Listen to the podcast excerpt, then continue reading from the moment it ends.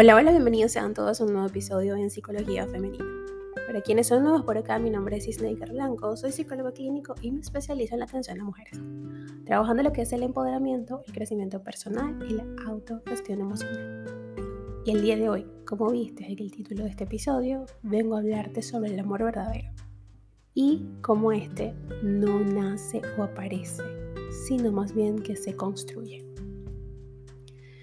El amor verdadero existe pero no aparece por arte de magia.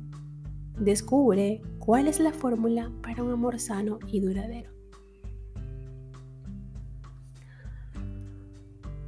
Hablamos de amor verdadero, pero de ese amor sin envoltorio, sin artificios ni romanticismos. El auténtico y el que es capaz de perdurar en el tiempo, aportando una felicidad sincera una cotidianidad enriquecedora, donde la pareja puede crecer personalmente y en conjunto. ¿Existe este tipo de amor? Desde luego que sí, pero no debemos tener como referencia el mundo del cine o de la literatura.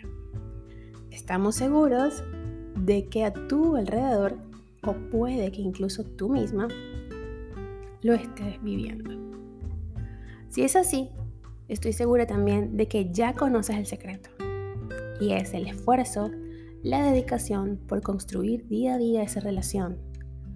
Ahí donde ambos miembros son capaces de hacer equipo y aportar sus, energías por igual.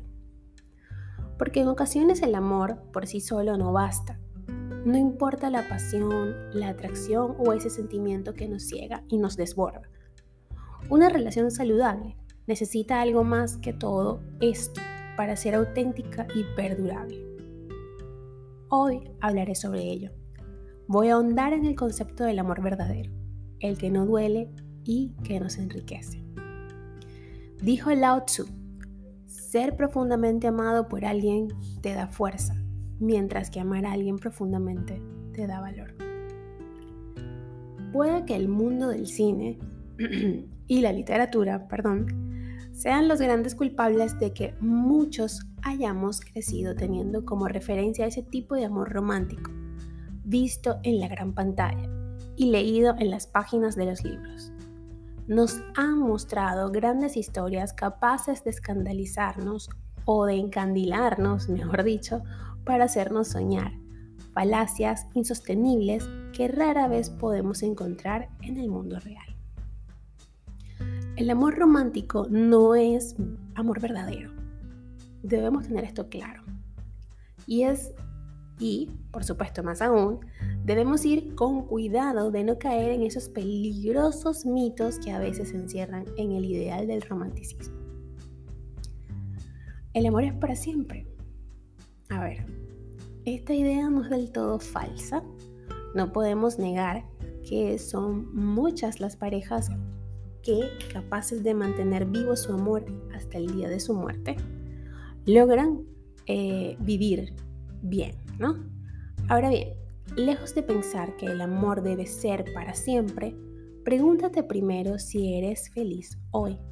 Y más aún, en ocasiones, hay amores fugaces pero tan intensos que merecen la pena vivirse. Otra postura es que los celos son una muestra de amor. Para el amor romántico, los celos son una expresión de afecto. Sin celos no existe un amor real y sincero. La idea de los celos como muestra de amor es un riesgo absoluto, una muestra de dominación y desconfianza, que edifica gran parte de esas relaciones tóxicas que vemos a menudo. Y otra postura que me llama bastante la atención es esta em, afirmación de que el amor es pasión. Esta es otra idea errónea del amor romántico. Pensar que una relación sin pasión no es una auténtica pareja. Los sentimientos deben llevarse al extremo, donde la sexualidad encuentra su máxima expresión y el afecto no tiene término medio. Es un mito falso. Una relación atraviesa etapas y aunque con el tiempo se pierda la intensidad del inicio, sigue existiendo una intimidad y una complicidad que unen aún más a la pareja. Jean-Jacques Rousseau dijo, Todas las pasiones son buenas mientras uno es dueño de ellas. Y todas son malas cuando no se esclavizan. Espero haber pronunciado bien el nombre porque es que el francés y yo... A ver, otra aseguración. O oh, aseguración no, perdón. Aseveración. Los cimientos de un amor verdadero, ¿cuáles serían? A ver, el amor verdadero no necesita artificios ni se sustenta en esa magia donde las cosas salen bien porque estamos predestinados. No, señor. Obviamente ello no quita que exista esa chispa donde la casualidad tuvo quizá gran parte de culpa de que dos personas se encontraran, pero dejando el halo de magia a un lado, lo que verdaderamente importa es el día a día, ahí donde las pequeñas cosas edifican una auténtica relación. Una buena comunicación, donde la escucha sea sincera y se puede hablar de modo democrático, llegando a acuerdos. Esa es la base o los cimientos de una relación. O una de las bases. Las fuerzas están repartidas, no hay perdedores, la balanza tiende a equilibrarse y los diálogos son continuos. Y ojo, en una buena comunicación también están presentes las discusiones. Es normal y es necesario ser sinceros. Es importante no guardarse o esconder nada, si no puede aparecer el rencor.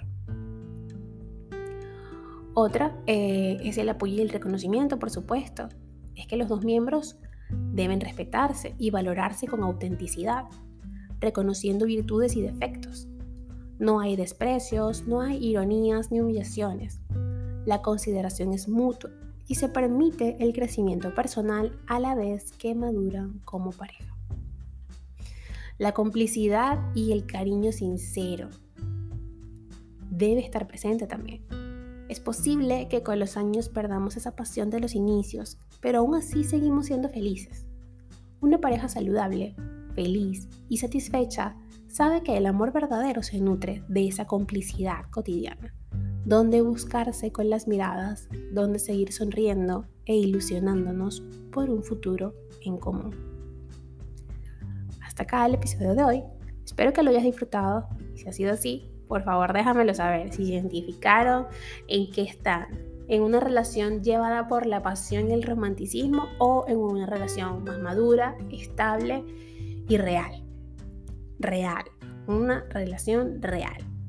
A ver, déjenme en Instagram, les voy a dejar una historia con una cajita para que vayan a votar a ver en dónde se encuentran.